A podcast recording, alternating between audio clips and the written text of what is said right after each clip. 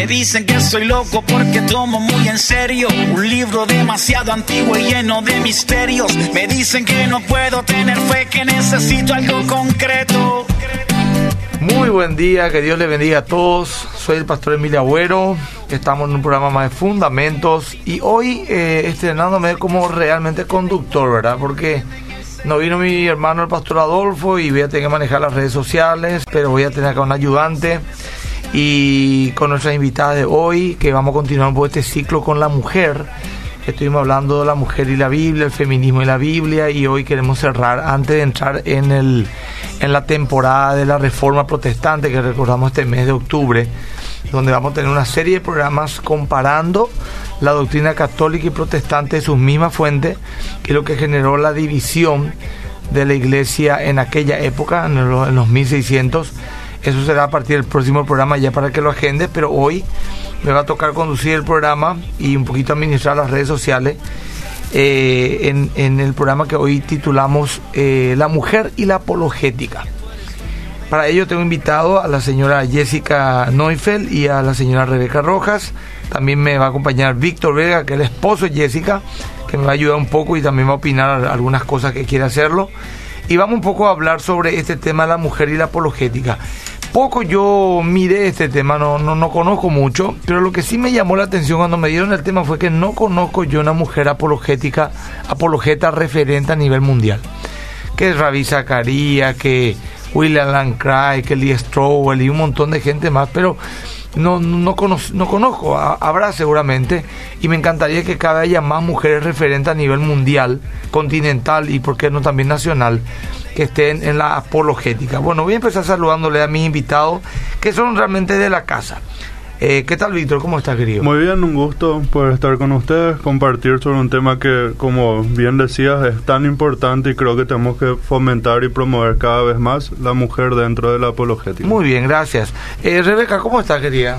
Buen día, muchas gracias una vez más por eh, tenerme aquí. Bueno, estoy bastante contenta que una vez más podamos hablar acerca de la mujer y su función no solamente en la sociedad, sino también en la iglesia. Muy bien, bueno, gracias. Eh, ¿Cómo estás, Jessica? Bienvenida. Muy bien también, buenos días a todos. Sí, es un tema muy especial para mí porque lo primero que hice al escuchar el tema es buscarlo en YouTube y no encontré nada. Ah, mira, porque interesante. Entonces dije, bueno, capaz un libro, capaz algo, y obviamente recurrí a mi esposo, ¿verdad? Y realmente hay muy poco material, no hay nada, y en base a eso es lo que estaremos hablando hoy también, y eh, nos vamos a estar enfocando en un cuestionario que hice a 319 mujeres en total. Wow. Entonces, porque no hay material, entonces pensé, bueno, vamos a hacer un estudio del campo, ¿verdad? Y en base a eso vamos a estar hablando entonces también hoy. Qué interesante. Bueno, Jessica, ¿por qué no arrancamos, sí? Sí. ¿Qué tenés para nosotros? Y primeramente quisiera arrancar con algo súper básico que todos conocemos, que es el versículo de el fundamento de la apologética, que sería primera Pedro 3.15, ¿verdad? Solo para dar el enfoque de que lo que se le pide ahí en dar defensa de la fe es hacia tanto se le pide a las mujeres como a los hombres, no es solamente específicamente a los hombres, es decir, la mujer también tiene esa responsabilidad de estar defendiendo la fe.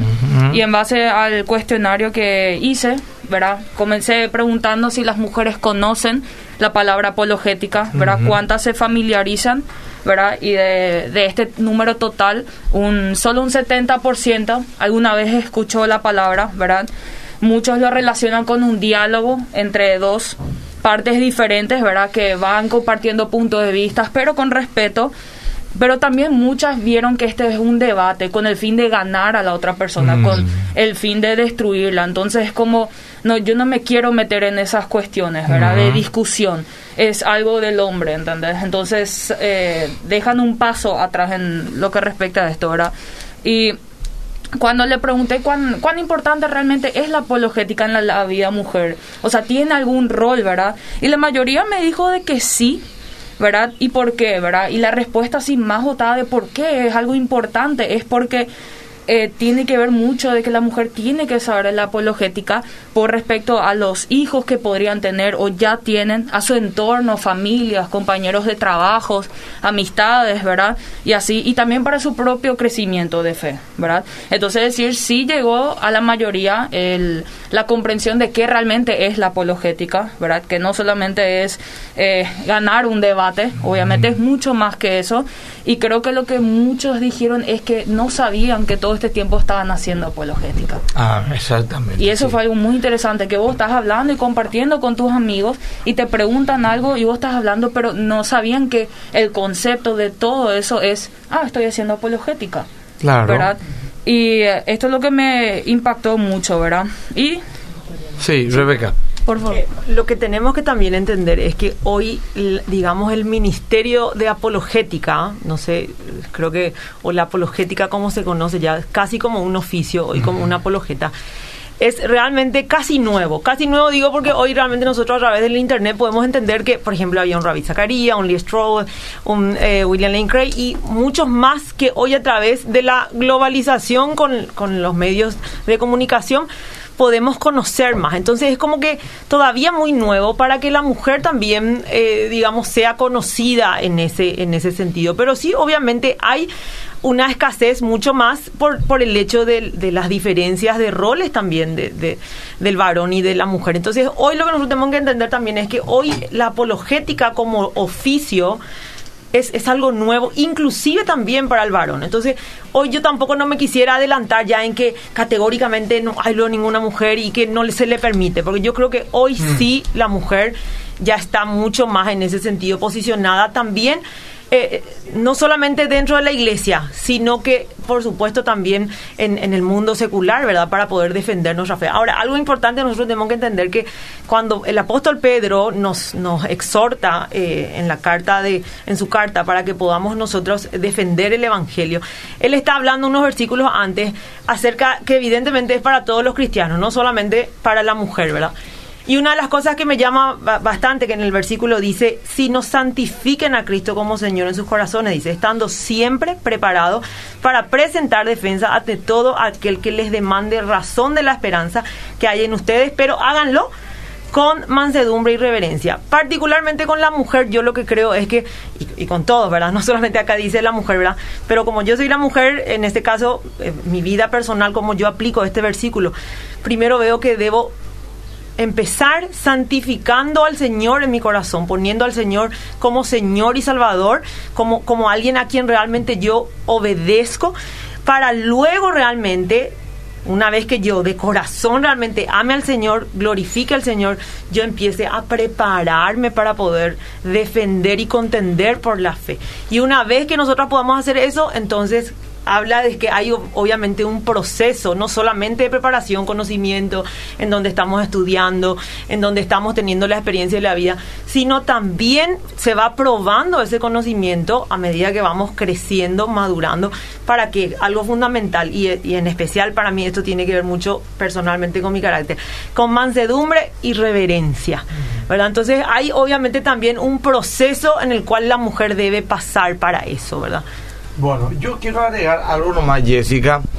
De, con el tema de la mujer apologeta me viene esto en mente. Podría haber algunas mujeres que dicen, bueno, yo pertenezco a una iglesia muy conservadora o a una iglesia eh, que no acepta a la mujer predique, que no acepta a la mujer sea pastora y todas esas cuestiones, ¿verdad? Que ya lo hemos hablado en el programa anterior.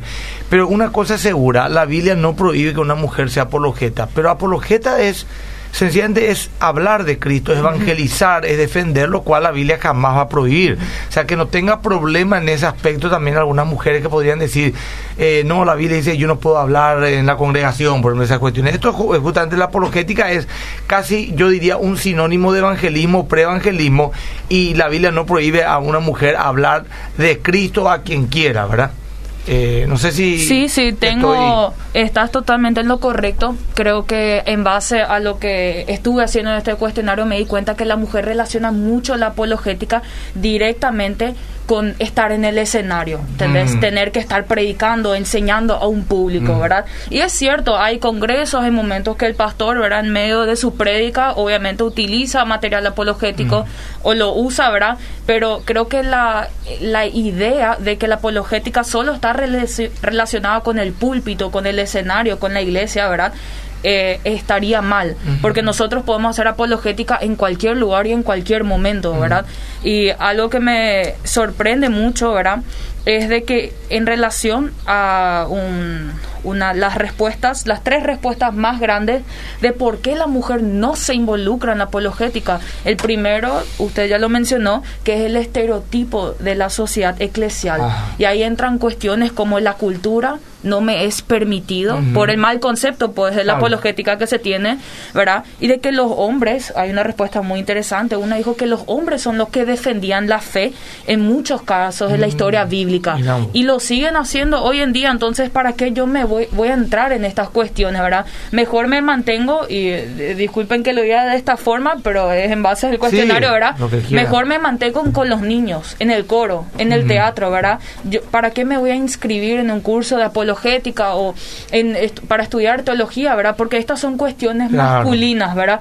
Porque la mujer, ¿verdad? O sea, según lo que estuve investigando también, el hombre es más racional y como la mujer es más emocional y mm. sentimental, ¿verdad? Este tema de estar estudiando, debatiendo, intercambiando ideas, no es algo para la mujer, ¿verdad? Yo creo que una de las grandes apologéticas puede ser la mujer hoy en día, por ejemplo, es lo que hablamos los otros dos sábados, ¿verdad?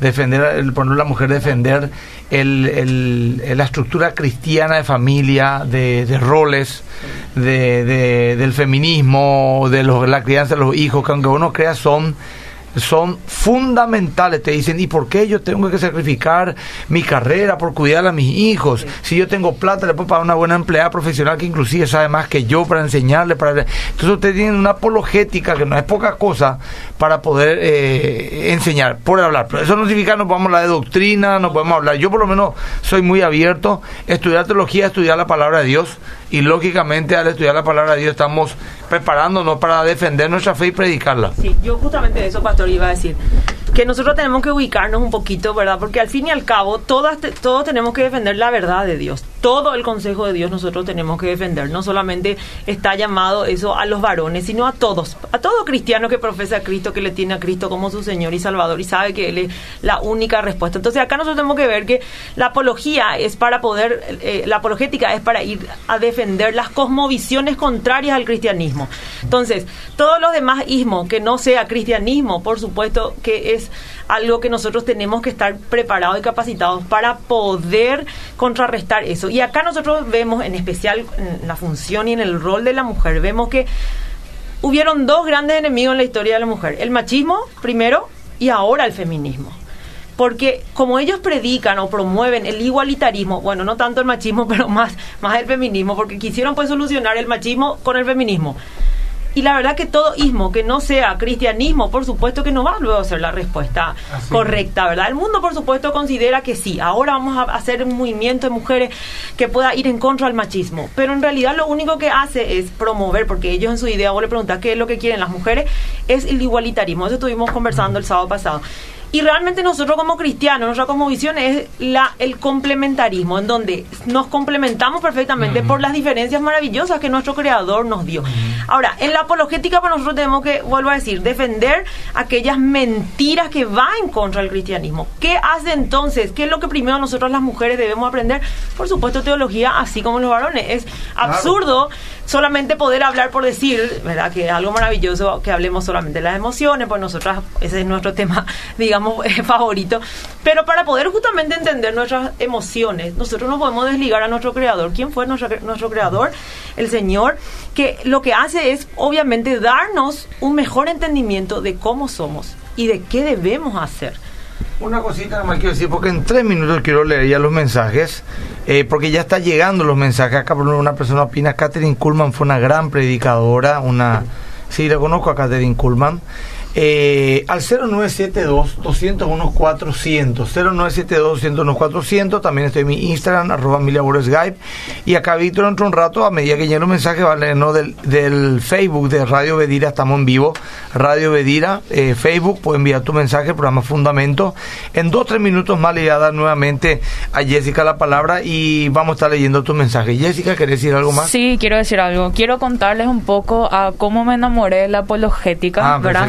Me Víctor. no, también, eso incluye. ¿En serio está relacionado con Qué mi esposo. lindo, a ver, ya quiero escuchar. Bueno, eh, como creo que no, no saben eso, pero yo soy estudiante de la católica, ¿verdad? Estudio administración de empresa y estoy en mi quinto año, pero en medio de mis estudios yo sentí, no quiero decir el señor, pero me llamó a estudiar teología y Claro. entonces hago las dos carreras. Es decir, estoy en un mundo donde a la Qué mañana lindo. se habla de Cristo, se intercambia ideas y a la noche estoy en totalmente otra aurora, ¿verdad? Tota- es totalmente otra cosa, ¿verdad? Y comenzó todo así cuando empecé a estudiar teología, ¿verdad? Yo ni idea qué estaba haciendo ahí. Yo creo que yo nunca fui la estudiante teóloga que sabía los versículos de memoria relacionados. Había gente alrededor mío. Y yo me quedaba ahí. Cuando pedían una opinión de un tema, ¿verdad? Ahí entraba yo, pero cero versículos y comencé desarrollando mi vida como teóloga. Y en medio de esto sucedió que en la católica estuve un día inscribiéndome en una de mis materias, vino un compañero mío, y hay una parte que uno tiene que rellenar de qué religión uno es, Ujú. ¿verdad? Y mi compañero puso así, bien en seco, soy ateo. Y yo le dije, ¿vos qué tenés idea qué significa? Eso le dije, ¿verdad? Y él me dijo, y sí, o sea, así no, no creo nada en ese tema, As- Mm. así bien simple, ¿verdad? Y yo le, le empecé a especificar hasta donde yo había comprendido en ese momento qué es ateísmo realmente, ¿verdad? Y qué es un agnóstico, le dije. Mm. Y yo le dije, yo creo que más bien entras en la categoría de agnóstico, Mm. ¿entendés? El ateo es totalmente... Y le empecé a explicar, ah, no, no, ese ya muy denso, me dijo. Mm. Me quedo en lo agnóstico, entonces yo, espectacular. Y borró y empezó a Un rellenar pasito eso. más por lo menos le trajiste Jessica. Sí, y, un, y está en el Y medio, por, por ¿verdad? lo menos ahora ya dice, Eh, no sé hay si algo hay. por ahí, ¿verdad? Qué bueno, no hay. Y entonces de ahí dije, ah, mira, espectacular, ¿verdad? Y esto simplemente yo lo había aprendido en clase. No es Ah, que yo ah, eh, empecé a leer libros, dije, ah, no, casualmente lo aprendí en clase, ¿verdad? Y ahí es como mi profesor Rainer era mi, mi profe en apologética, ¿verdad? Y él era el ayudante de Rainer. Y ahí comenzaba, comencé yo este interés por apologética, porque dije, wow, en mi otra facultad me hacen preguntas. Tengo compañeros judíos, tengo compañeros ateos. Un compañero mío pasó de ser ateo literalmente agnóstico, porque estuve hablando muchísimo con él y me dijo, pero Jessica, hemos mejorado, ¿verdad? Mm. Y me dijo, pero nunca me vas a cambiar. Y yo le dije, exacto, yo nunca te voy a cambiar porque no es mi trabajo, el Espíritu Santo sí. Y me dijo, Y también eso es fruto del- del estudio, de que nosotros Sí. no cambiamos el espíritu. Bueno, ahora vamos a empezar a leer. Yo o sea, creo que a veces de repente nos equivocamos también al decir, bueno, la mujer es netamente emocional. Y nos olvidamos que la mujer es un ser así como cualquiera, o sea, tiene la parte intelectual, tiene la parte emocional y tiene la parte espiritual y son y es algo integral, no podemos separar. eh, esto es solo emocional y solamente vamos por lo emocional, vamos por lo emocional. Y, y no logran entonces al final captar, entender y lo que para mí es más triste y, yo le enseño a, a varios estudiantes y pasa que muchas veces es la mujer la que no opina porque parece ser que ya le metieron el chip de no, mejor nomás, esto es académico, intelectual, guardar nomás silencio. Y yo creo que eso es un enfoque equivocado porque porque deberían de poder dar también su voz, su opinión acerca de temas intelectuales y yo le conozco a una sola referente internacional que es del grupo de Rabi que se llama Amy Orr, Ah. que es la única que yo veo en apologética del lado femenino. Y cuando yo veo su discurso, lo primero que a mí me llama la atención es cómo ella lo transmite de una forma intelectual, Mm. obviamente, pero tiene una calidez de persona a la hora de hablar que es, parece como que una mamá le está hablando a todo un público diciéndole, miren, este es el punto de vista. Y creo que ese factor, por más que nos esforcemos como, como hombres a ser diplomáticos, no Sin vamos duda. a lograr. Sin duda alguna. Es que, es que realmente ese es un... ay, perdón. Es que ese realmente es, eh, justamente se da. por el error de concepto que tenemos de cómo somos los seres humanos, ¿verdad? Es absurdo, pero los varones también tienen emociones. Decir que solamente las Claro. mujeres tenemos emociones es ridículo. ¿Qué quiere decir? O sea, los varones son robots. No, el problema es que tenemos un mal concepto, pero nosotros estamos perfectamente concatenados. La diferencia entre el hombre y la mujer con las emociones es que las mujeres tienen más facilidad de poder expresar sus emociones, pero eso no significa que los varones no tengan la habilidad emocional o que a la hora de exponer sus, sus argumentos para la apologética no sean emocionales. es un porque campo donde más se mueven mejor las mujeres. Exactamente. Entonces, a, a eso es lo que yo me refiero en el sentido de que evidentemente hay un error de concepto de que se le pone racionales a los varones y emocionales. Ambos son racionales. Es un falso concepto. Quiero nomás Sí. irme para ordenar el programa porque ya me están llegando los mensajes que yo prometí leer. Dice eh, Vanessa, dice, muy buenos días, eh, Pastor Emilio, excelente conductor. Gracias, Vanessa. Muy buena explicación, me gustó mucho y entendí muy bien algo que lo que siempre tuve dudas sobre la apologética. Muchas gracias, Vanessa. Escribe en, nuestros 0972 201 400 y también acá mucha gente en mi Instagram pero solamente saludando no dando opinión saluda a nuestra líder dice Ezequiel Simari antes de dedicar a Rebeca porque él es más que vencedores bueno también le saludan acá a Víctor a Jessica pero algún comentario que quieran hacer no sé si no, eh, tenemos algo en Facebook En, en Facebook tenemos saludos y, y bueno, que el programa está muy bueno y, y Bueno, por ahí. No hay muchas preguntas, la gente está atenta todavía. Cuando empiezan a llegar, porque generalmente cuando empezamos a leer, la gente empieza a escribir. Voy a interrumpir de vuelta para leer. Gracias Vanessa por habernos escrito y gracias también a todos los que están saludando. Muchas mujeres enganchadas, gracias a Dios. Veo acá por lo menos en mi Instagram muchas mujeres enganchadas, lo cual me parece excelente. Bueno, continuemos, Yo aprovechemos. Quiero, yo quiero leer justamente en los- a finales de los 1900 y a principios de 2000. eh, hubo justamente así como una un interés más de la mujer y su función no solamente en la sociedad, sino específicamente dentro de la iglesia, porque obviamente la apología, ¿dónde debe empezar? En la casa, en la iglesia, ¿verdad? Y un pastor que hasta hoy en día eh, se ha, ha decidido estar en anonimato, es- eh, escribió en un libro que justamente voy a recomendar después el Ministerio de Mujeres en la iglesia local. Y ahí este pastor dio su opinión con respecto a las consecuencias que trajo el machismo en su momento. ¿verdad? Y cómo la mujer estuvo, eh, digamos, encerrada. Y dice así, durante décadas nuestra iglesia guardó silencio sobre el diseño y el llamado de las mujeres. Y estamos cosechando los resultados. El Ministerio de Mujeres funcionaba con mucha habilidad, pero también con un alto grado de independencia, pues estaba separado del resto del ministerio de la iglesia y no rendía cuentas a los ancianos. Las mujeres han utilizado estudios bíblicos que no son consistentes con la doctrina de la iglesia. El ministerio ha sido dirigido por personalidades fuertes y un número significativo de mujeres decidieron no participar en él para no arriesgarse a entrar en conflicto con estos líderes. Como resultado de esto, nuestras mujeres mayores no están preparadas para disipular y las mujeres más jóvenes no son conscientes de su necesidad de ser disipuladas por las mujeres mayores. Se resintieron muchos aspectos de la vida de la iglesia, pero cuando los ancianos se dieron cuenta de las consecuencias de nuestro descuido y trataron de reincorporar el Ministerio de Mujeres dentro de las directrices de la iglesia, nos recibieron con resistencia y críticas, algo que nos entristeció porque era indicativo de que las mujeres no tienen una doctrina sana de la iglesia y no entienden los principios bíblicos de la feminidad. La situación ha sido dolorosa, pero estamos comprometidos a rescatar este ministerio porque valoramos y necesitamos el Ministerio de Mujeres. Por la gracia de Dios estamos asumiendo con mucha oración nuestra responsabilidad de las mujeres en nuestra iglesia y estamos agradecidos porque su palabra nos muestra el camino. Vemos nomás que, que el machismo fue obviamente consecuencia de eso. Bueno, acá envía un mensaje otro oyente, Carlos dice, ¿cómo se aplica este versículo a la apologética a la mujer? 1 Corintios 14, 34, 35. Las mujeres deben guardar silencio en las reuniones, no está permitido a ellas hablar, más bien deben mostrarse respetuosas, como dice la ley de Moisés. Si quieren aprender algo, que les pregunten a sus esposos cuando ya estén en casa. Se ve mal que la mujer hable en la iglesia. Bueno, ¿quieren responder usted, chica, Yo- eso? yo el- el, Tiene ese cortito para la Ok, respuesta, si es que mal. el sábado pasado ya, ya hablamos justamente de, de esa porción, ¿verdad? Sí. En primer lugar, entender que Pablo no fue absoluto en esa. No es que dijo, no, las mujeres nunca y nunca pueden estar. ¿Por qué? Porque si vamos a hacer, si vamos a irnos a la historia, obviamente vemos que Pablo tuvo casi un 50% de mujeres trabajando con él, al igual que los varones. O sea, vemos que Pa- Pablo no es misógino o no fue A misógino. Pablo le evangelizó a una mujer también. Así mismo, ¿verdad? Entonces, eh, evidentemente, ahí no está hablando, no es absoluto. Eso es algo importante que debemos entender. Otra de las cosas que tenemos que entender es el contexto en que Pablo estaba hablando.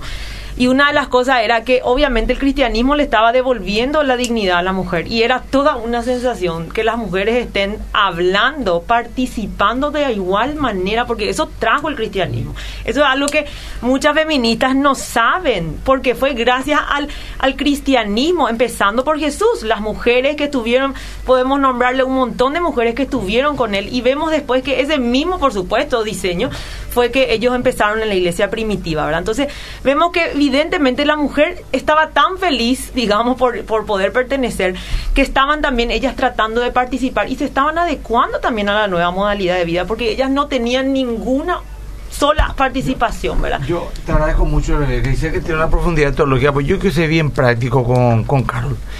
Eh, más allá de la interpretación que se le da a este versículo, mujeres deben guardar silencio en las reuniones, yo te diría, pero bueno, en las reuniones, en el culto principal, ponerle, pero no prohíbe que una mujer hable de Cristo en la calle, en su, su familia, no prohíbe que la mujer eh, hable en la universidad. Es más, la primera evangelista fue una divorciada cinco veces. Ah. Eh, la mujer samaritana. Jesús le dijo, anda y habla de mí, y ella se fue y habló de él. Así que por ese lado, Carol, yo creo que esto tiene fuerza. Voy a aprovechar ya está llegando. Bendiciones, buenos días. Yo siento que la gente va a pensar mal de una si debate en un grupo mixto, que se le va a hacer como que marimacho.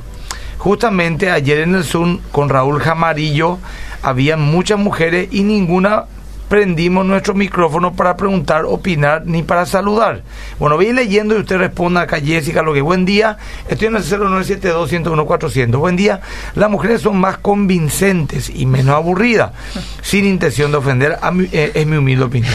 Una pregunta, ¿por qué, al- ¿por qué algunos cristianos dicen que Catherine Kuhlman era un medium? Bueno, esa respuesta, María Esther, no te la vamos a dar ahora, pues yo no tengo idea, pero gracias por escribir. Bendiciones, pastor. Saludos a los panelistas. Excelente el programa. Te, eh, te escribo desde Apologética Fe y Razón, Ronnie Jara. ¿Qué tal, Ronnie? Mucho gusto. Quiero avisarle, pastor, que tendremos una conferencia con Pris Fonseca de Apologética para Mujeres en el mes de noviembre, orientado para mujeres que quieren conocer más sobre la apologética. Bueno, esto escribe eh, de la apologética Fe y Razón Ronnie Jara. Si quieren enviar más información, lo vamos a estar leyendo. Jessica, ¿qué quiere decir? Sí, eh, quiero continuar con que de dónde dejamos el punto de por qué la mujer no se interesa para luego ir a argumentos a favor de por qué sí la mujer debería interesarse, ¿verdad? Y los, las tres últimas cuestiones serían, como hablé del estereotipo de que hay en las iglesias, eso conlleva a la mujer a tener una baja autoestima de sí misma. Como muchas leí de que dijeron, yo no, no soy capaz temo a no ser escuchada o a ser incluso respetada. Es decir, es la palabra de Dios. O sea, si yo hoy me pongo a hablar con alguien de la palabra de Dios bien justificado y fundamentado, ¿por qué no podrían respetarme si al final y al cabo es la palabra de Dios? Totalmente. Entonces, no, eh, el respeto está en base a lo que yo saco de mi boca, ¿verdad? Y muchos dijeron, yo no temo, temo ser, no ser escuchada, tengo un rol, estoy limitada, ¿verdad? Y luego ya pasó a los dos siguientes factores que son, es desconocido.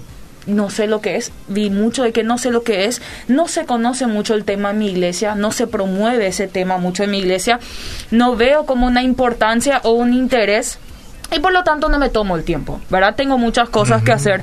Y el último punto es la falta de oportunidades, falta de promoción de la apologética. No hay un espacio, una oportunidad de formarse intelectualmente. No saben cómo involucrarse, ¿verdad? Porque todos sabemos lo básico, ser autodidacta, ¿verdad? Me compro algunos libros, algunos clásicos apologetas, ¿verdad? Y empiezo por ahí, ¿verdad?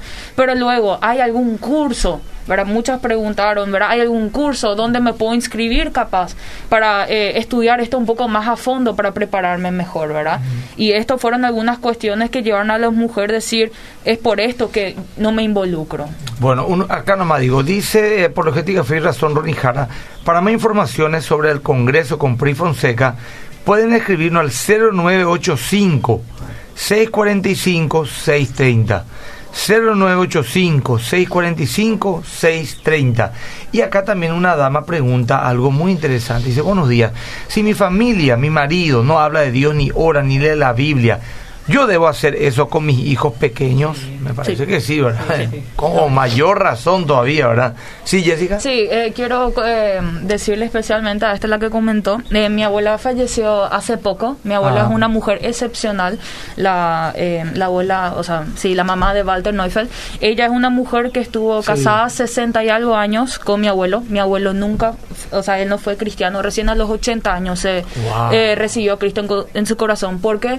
Porque mi abuela cumplió con ser testimonio hacia Cristo. Se mantuvo. Él estuvo de acuerdo con que ella sea cristiana. Ella nos educó a todos los nietos y a todos sus hijos Qué y se mantuvo. Y esto llegó al fin y al cabo a que él tome la decisión también como una influencia. Bueno, ahí está la respuesta. Quería Sí. aportar nomás, hay un libro de Lee Strobel que muchos conocemos capaz al autor, que se llama eh, Los incrédulos a los que tanto amamos, así se llama el libro.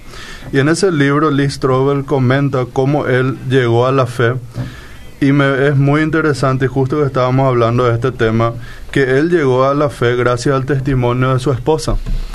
Y es muy interesante ver y, leer en ese libro, que ya es un libro antiguo, que él comenta que su esposa no es que en algún momento le dijo, bueno, hoy te vas o si no va a pasar esto. Esta es la consecuencia si vos no seguís mi fe cristiana.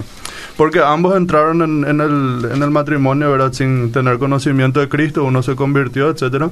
Y él después, gracias a ese testimonio de su esposa, llega a una iglesia, se convierte genuinamente. Y eso a mí me llama la atención porque siempre escuchamos Lee Strobel, Lee Strobel y decimos, bueno, capaz el tipo desde cuna ya fue cristiano, pero no, justamente el testimonio y las palabras de su esposa le ayudaron a él a llegar a la fe. Buenísimo. Acá también voy a leerte un versículo. Yo también soy fruto de mi madre y mi abuela.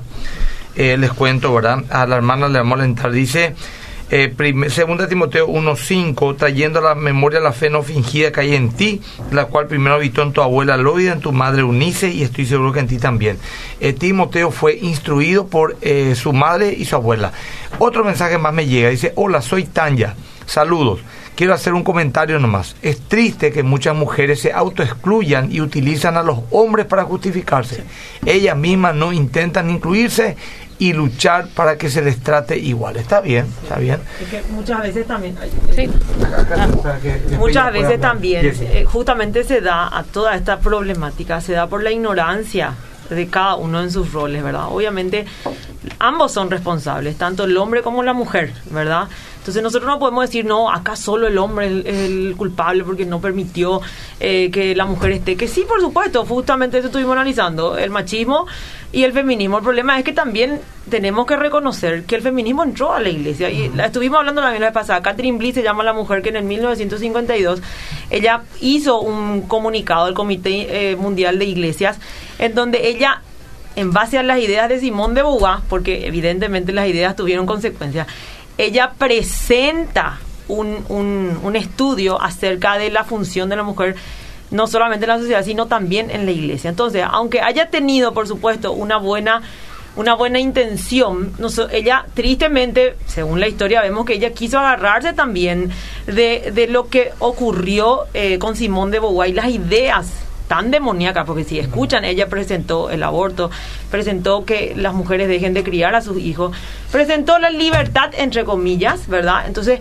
ella al querer también hacer eso, eh, no, no, no, no se dio cuenta obviamente del impacto de esas ideas al querer meter en la iglesia. Y por supuesto, los varones dentro de la congregación, ¿qué van a hacer? Si, si justo hay toda una revolución en ese momento, por supuesto que van a ser un poco más reacios. Entonces el problema es cuando queremos ir con soluciones contrarias o algo que no está en la, en la Biblia, ¿verdad? Con cualquier otro ismo que no sea el cristianismo, ¿verdad? Entonces, evidentemente hoy estamos cosechando todas esas situaciones que si nosotros no conocemos la historia, por supuesto que no vamos a poder también nosotros, eh, nosotras, defender, y no voy a decir defender nuestra posición, sino poder ayudar a la iglesia, porque nosotras como eh, diseño divino, lo primero que tenemos somos ayuda idónea. Y eso parece como que le choca mucho a la mujer. No sé, eso estuvimos hablando la pasada, pastor, ¿verdad? Que si vamos a compararnos, la Biblia, el, el- lo que dice Eser, en, en hebreo significa ayuda idónea y esa es la comparación, o mejor dicho, la función que tiene el Espíritu Santo. Entonces, evidentemente las mujeres hoy necesitamos ser más que nunca ayuda idónea para poder un poco ponernos en orden dentro de la congregación y ver un poco cómo podemos también nosotras entrar en la apologética en vista de que este es nuestro, nuestro ramo ahora mismo. Sí, eh, yo creo que hasta un punto la mujer es víctima, pero también creo que llega el punto donde la mujer ya se victimiza y utiliza esto como excusa para no avanzar en el área, digamos, intelectual de lo que sería la teología. Porque uno piensa capaz, ay, como repetí, yo tengo que estar enfrente para la apologética, pero sí, ¿qué pasa con las mujeres consejeras? ¿Qué pasa cuando te encontrás con una chica de 19 años que te pregunta, ¿por qué creo realmente en todo esto? ¿Qué sentido tiene? ¿Cómo está la verdad última? ¿Y eh, qué pasa de todos los libros emocionales? Eh, y, tus otros libros, ¿verdad? ¿Dónde está? ¿Qué vas a responderle en un momento así? O sea, de, me estoy dando a entender que en diversos ministerios, ya sea, por ejemplo, al cuidarle a los niños, sí, los niños vienen corriendo dentro de las iglesias base, en base a una enseñanza pequeña, pueden venir y contarte capaz, tengo un compañerito en la clase, ¿verdad? Y él no es cristiano y se va al infierno, entonces, profe. Mm. ¿Y qué, qué, pasa ahí? Ya sea tu propio hijo como mamá o también incluso vos siendo profe, capaz en una clase, en un ya sea un colegio cristiano o capaz en el culto a la hora que se le cuida a los niños, ¿verdad? ¿Cómo vas a responder eso, verdad? Entonces me quedo de que la mujer tiene que estar preparada y tiene que buscar también. Yo me quedé en un momento donde dije, no va a venir mágicamente, ¿verdad? Alguien diciéndome, muy buenas tardes, Jessica, quiere estudiar apologética, sí, por favor, inscríbase acá, tome todos estos libros y prosiga, ¿verdad? Yo empecé a buscar y ahí en ese entonces, y hoy en día mi profe, eh, mi esposo es mi profesor, entonces yo me fui junto a él y le dije, realmente me interesa este tema porque yo tengo preguntas, las cuales sí son sanas porque las preguntas en nuestro propio, nuestra propia fe nos ayudan a crecer, las preguntas de los demás nos ayudan a crecer porque hay veces que no sabemos la respuesta y es genial eso, ¿verdad? Porque yo creo que es mejor decir, sabes que yo no tengo la respuesta, déjame, voy a averiguar antes de ir a decir una macanada que termina siendo una herejía. Yo, por ejemplo, una vez, gracias a un ateo, eh, me interesé por la apologética porque yo estaba convencido que la moral solamente era factible con Dios. Y dijo él, es factible la moral sin Dios. Y empezó a nombrar un montón de gente que aunque no creía en Dios era altamente moral. Y a mí eso hace ya 25 años me descolocó totalmente, porque yo decía, el que no tiene a Dios no puede ser moral. Sin embargo, era una verdad que había mucha gente que no creía en Dios y vivió una vida moral. Y ahí empezó un hilo tan profundo de revelación que afirmó mi fe. Solamente quiero leer un mensaje, pues están llegando a full. Dice, buen día, por el comentario de Lee Strowell. Recomiendo ver la película El caso de Cristo. Habla sobre su conversión e investigación, gracias. De cómo su esposa la condujo a investigar. Es cierto, es muy buena película. Yo conozco personas que la esposa es cristiana, pero el hombre es mujeriego, tiene otra familia e igual vive con su esposa.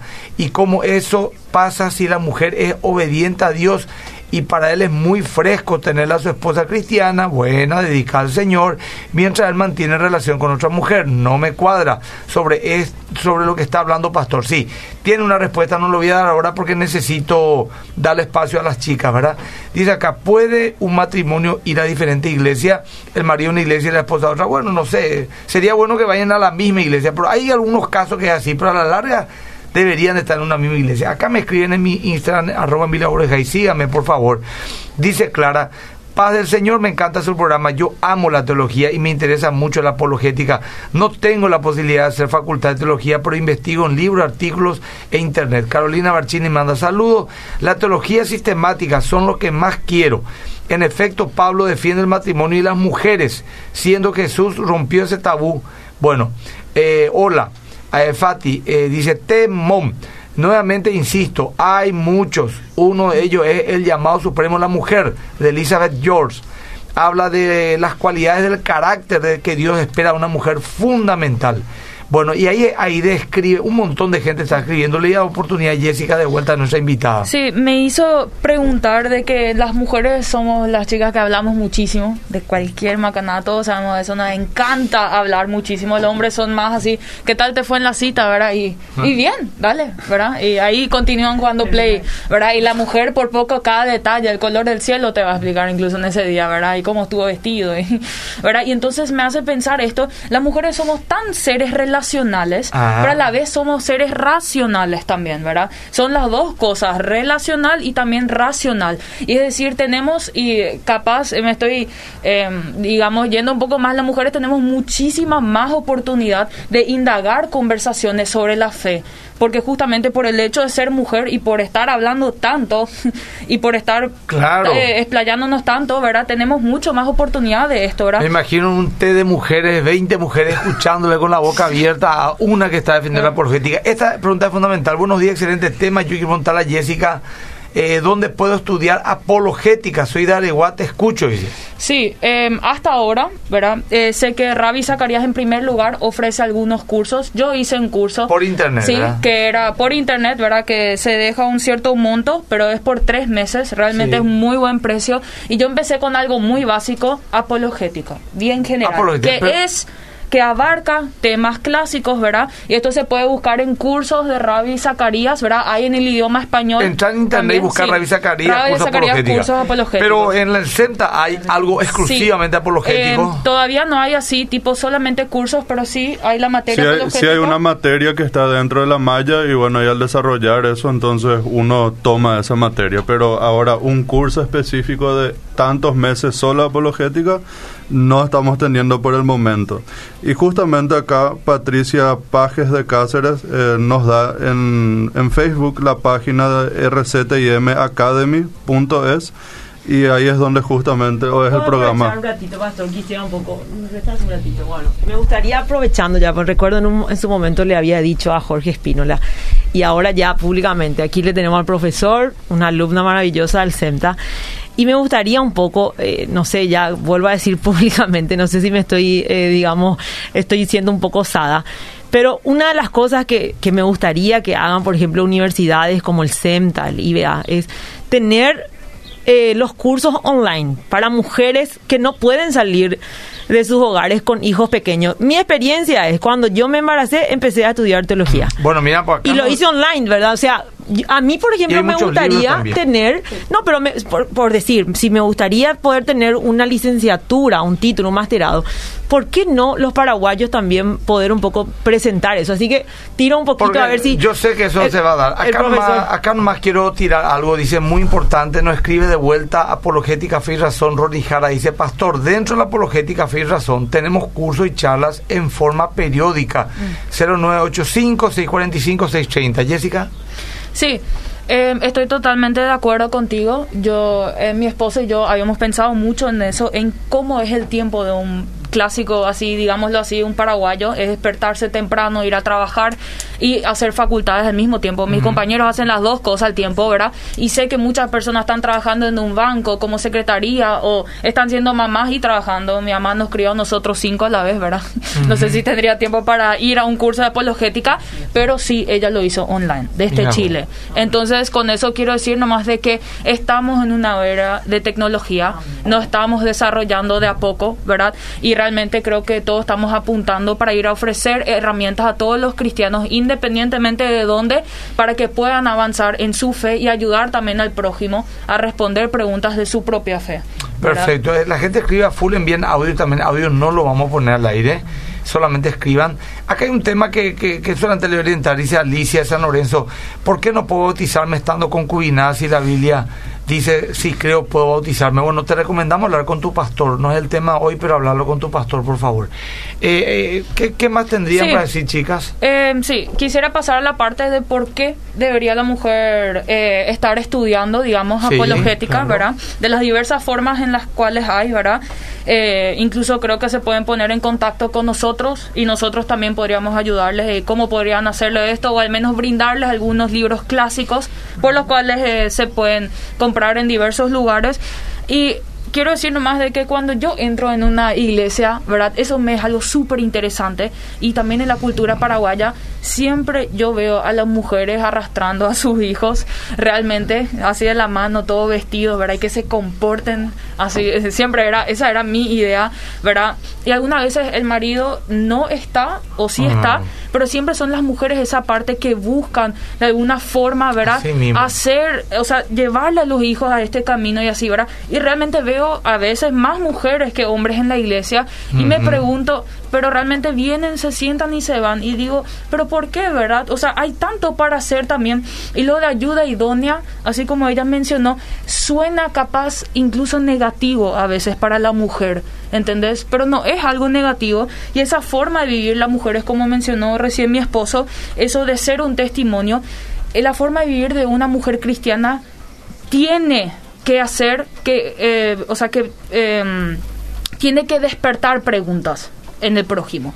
Y ahí es cuando empezamos a hablar de apologética. Y comenzando con uno de los primeros argumentos, me gustó mucho la historia de Marta y María, que está en Lucas 10, 38 al 42. Es que Jesús felicitó a María por haber escuchado sus enseñanzas. Marta estaba con los quehaceres en el hogar, ¿verdad? Que son muy buenos y hay que hacerlos realmente. Pero María pausó, se sentó y empezó a escuchar las increíbles cosas que Cristo tendría para eh, responderle cu- cuestiones capaz curiosidades intelectuales o así, ¿verdad?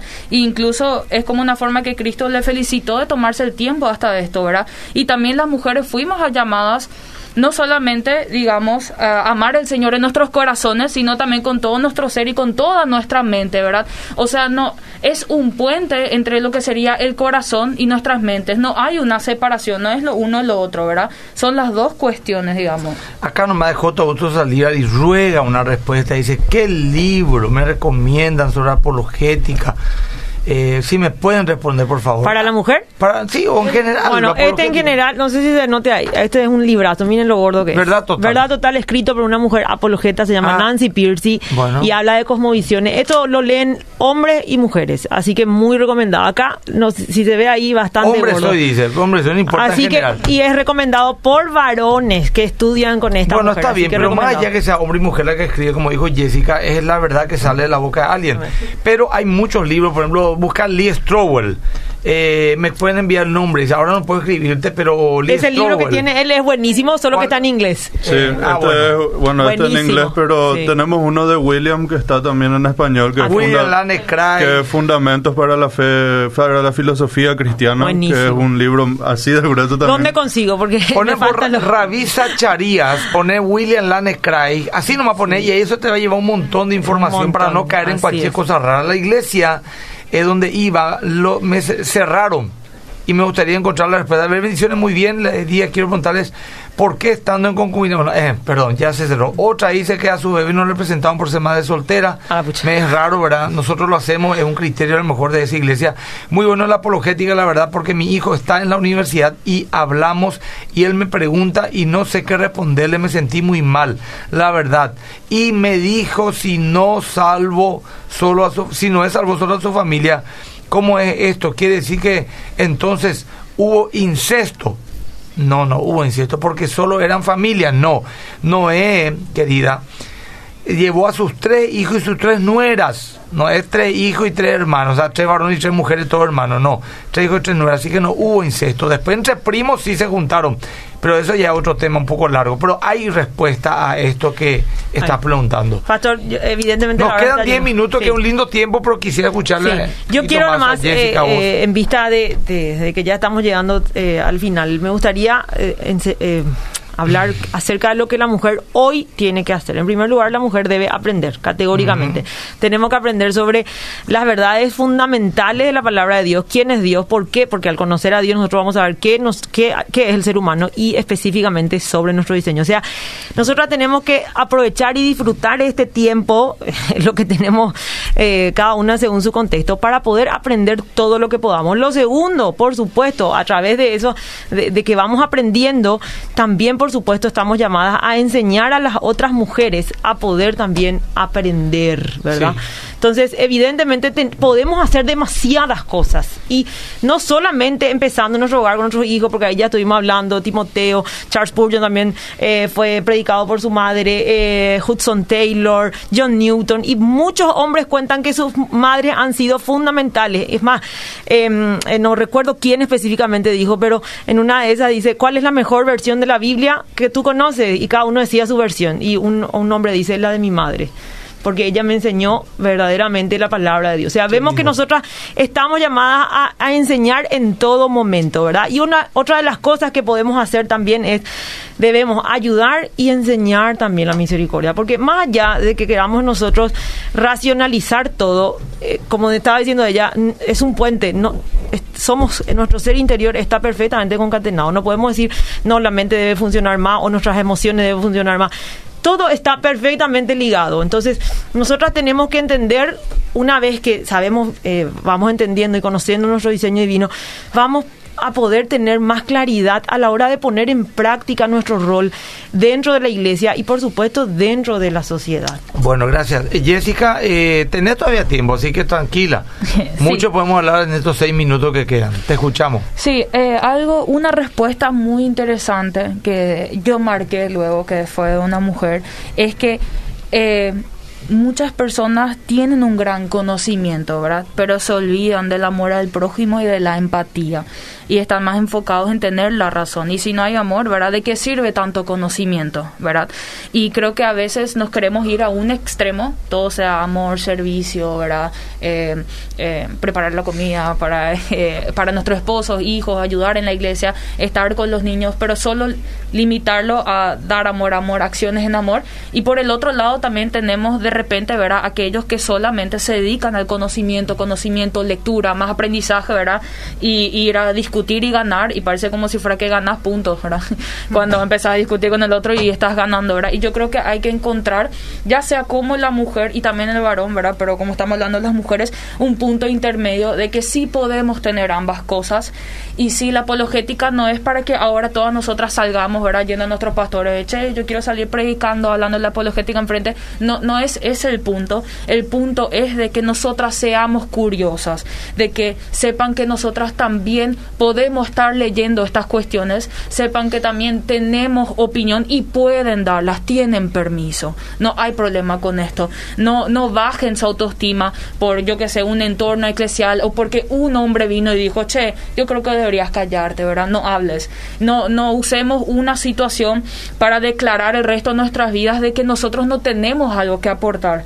Porque creo que tanto como el hombre y la mujer tiene algo para aportar en la iglesia. Y creo que debemos encargarnos también de aportar, porque no se trata solamente de nosotros mismos y nuestro crecimiento personal en fe, porque yo sé que hay muchas mujeres y compañeras mías que leen muchísimo, que estudian la palabra, pero todo en un cuarto de cuatro paredes. Y si no sale afuera de, ¿De eso, qué sirve, verdad? ¿de qué sirve? Totalmente. ¿Verdad? Y estoy de acuerdo, sí, sirve para lo personal, pero creo que estamos todos de acuerdo de que Cristo nos llamó Mm. a llegar a otras personas, a hacer escuchar el nombre de Cristo y también a aclarar dudas. Bueno, mira, algunas dirán, eh, pero no, pero a las mujeres no se les da oportunidad. Acá tenemos dos que están hablando a miles. Así que hay muchas que hay. O sea, realmente es cierto. Yo conozco una mujer profunda en la palabra de Dios, pero no le habla ni al pajarito de su casa. En serio, ni, ni o sea. Yo digo, ¿cómo puede soportar tener tanto conocimiento y no hablar? Hay que romper también ese tema, ¿verdad? Porque a lo mejor ella es fruto de su cultura, de, de, de su de educación, de su temperamento. Y hay que hablar realmente. Se necesitan mujeres que hablen. Pues yo veo la del otro equipo, por decirlo de una manera, cómo hablan con temperamento y van de, se van a los programas de televisión. y y Las mujeres también tienen que tener esa capacidad. Y nada más y nada menos que enseñar, por ejemplo, a sus hijos. Enseñar a a otras mujeres, liderar mujeres. Ustedes pueden ser líderes de millones de mujeres también en el mundo entero si hay que tener un ministerio internacional. Último mensaje. Quiero felicitar a mi hijo Elías que está de cumpleaños y que el Señor lo bendiga y guarde. Soy Angélica Cacupé. Bueno, los saludos fueron llegados. No pude leer todos los mensajes de mi Instagram, arroba Borges Skype. Por favor, síganme también ahí porque transmito todos los programas. Y bueno, eh, saludarle un poquito acá Víctor. No sé si querés decir algo, querido. Sí, algo que quería decir nomás es que todos podemos comunicar y creo que eso es algo muy importante, tenemos que tener en cuenta, tanto y más bien por la cultura en la cual también nosotros nos movemos. Nosotros, tanto hombres como mujeres, fuimos instruidos a ser más bien pasivos en nuestra educación. ¿Qué significa eso? Que simplemente cargamos todo, pero a la hora de opinar, no sabemos muchas veces cómo hacerlo.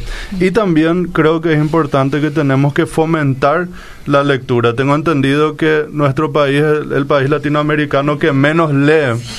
Y Latinoamérica ya es lo del país que menos lee. Y nuestro país es el que menos lee dentro de los que menos leen. O sea, somos Y- campeones, en serio. y realmente eh, tenemos que fomentar eso porque no, no hay conocimiento en que te venga sino de otra forma, si, si no te instruís, si no te preparas, si no salís de tu comodidad y agarras un libro, el libro no te va a morder, no te va, no te va a hacer nada malo.